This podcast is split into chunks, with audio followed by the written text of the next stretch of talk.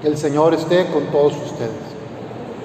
Lectura del Santo Evangelio según San Mateo.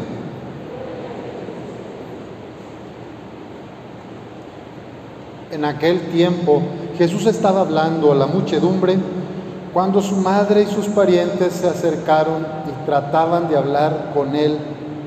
Alguien le dijo entonces a Jesús, oye, ahí fuera están tu madre y tus hermanos quieren hablar contigo.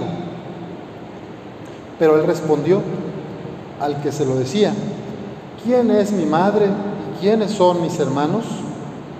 Y señalando con la mano a sus discípulos, dijo, estos son mi madre y mis hermanos, pues todo el que cumple la voluntad de mi Padre que está en los cielos, ese es mi hermano, mi hermana y mi madre. Palabra del Señor, gloria a ti Señor Jesús. Pueden sentarse.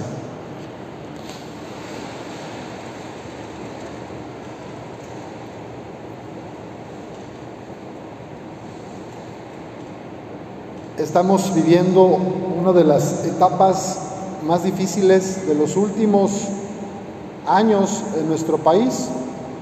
La violencia se ha incrementado, los feminicidios, los secuestros, la extorsión, el cobro de cuotas. En muchos estados todos los días nos damos cuenta de enfrentamientos, balaceras. La corrupción no cede y además, esto trasciende México, es también un problema la guerra de Ucrania que no termina. Otros lugares en África y Asia tienen conflictos. Y pues todavía para más está lo del clima, ¿no? La sequía tremenda, la problemática de la escasez del agua en nuestra zona del norte del país y en varios lugares del mundo por un mal manejo de los recursos o porque por la ambición hemos destrozado los acuíferos, queremos sacar maderas, recursos naturales y vamos explotando la tierra. Y la pregunta que yo me hago hoy con estas lecturas es,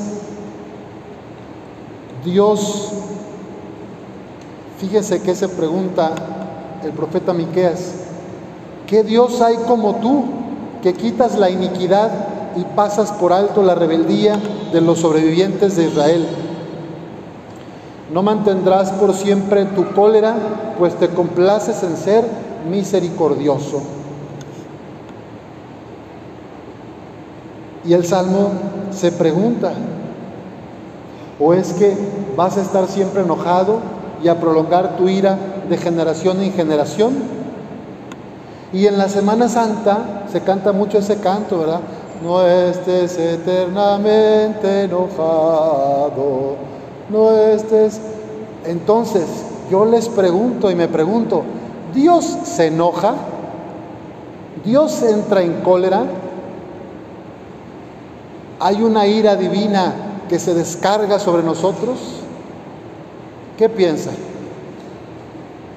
Si algo le enoja a Dios, ¿qué será? Lo vemos en Jesús y es la hipocresía. Si algo le molesta a Jesús es la hipocresía. Que digamos una cosa y hagamos otra. Que prediquemos, que digamos sermones de paz y en mi casa soy el primero que mete el pleito. A Jesús y a nuestro Padre Eterno desde el Antiguo Testamento le preocupa el bien de la comunidad, especialmente de los más empobrecidos, de los más desamparados, de las viudas, de los huérfanos. Eso le molesta a Dios, que no nos hagamos cargo de los más pobres, de los que más sufren. Por eso el salmista dice, ¿no vas a devolvernos la vida para que tu pueblo se alegre contigo? Muéstranos, Señor, tu misericordia y danos tu salvación. ¿Quiénes son hoy los que más están sufriendo en nuestro pueblo? ¿Quiénes son hoy los que más la pasan mal en nuestros barrios. Porque la respuesta es que Dios sí puede estar enojado, pero no para, no para descargar su ira, sino porque quiere que reaccionemos y que nos pongamos las pilas para ir por los que más sufren, para estar con ellos.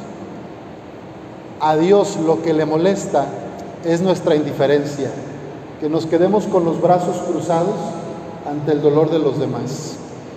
El domingo antepasado, ¿se acuerdan que leímos el pasaje del buen samaritano?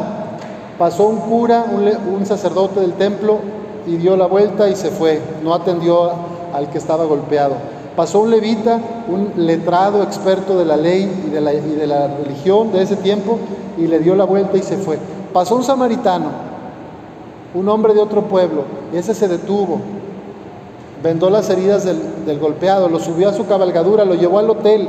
Esa es la misericordia que se espera de nosotros. Yo te invito a preguntarte, ¿quiénes en tu familia, en tu cuadra, en donde trabajas, son esos heridos del camino que están al lado, marginados, relegados, que la gente no acepta, que la gente excluye, que la gente maltrata? Para hacer la voluntad de Dios hace falta hacernos presencia misericordiosa para esos hermanos.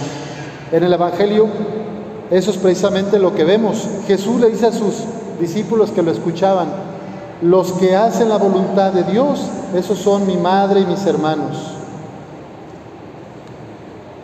¿Y cuál es la voluntad de Dios? Buscar el reino aquí y ahora. ¿En qué se manifiesta el reino de Dios? En esta unidad, en esta misericordia para los descartados, los desamparados. Esos son los signos del Espíritu Santo. La inclusión, la unidad, la fraternidad, en contra de la violencia, la marginación, las críticas destructivas. Así que pidamos al Señor que nos ayude a ver qué sueña Dios para mí ¿Cómo quiere que yo, esposo, esposa, hija, hijo, abuelo, abuela, trabajadora, cómo quiere que yo desde el área en que vivo pueda ser un pasto nuevo para los demás, alimento para los demás, no motivo de tropiezo, sino una linterna, una lámpara que llene de esperanza y de amor a los que más sufren.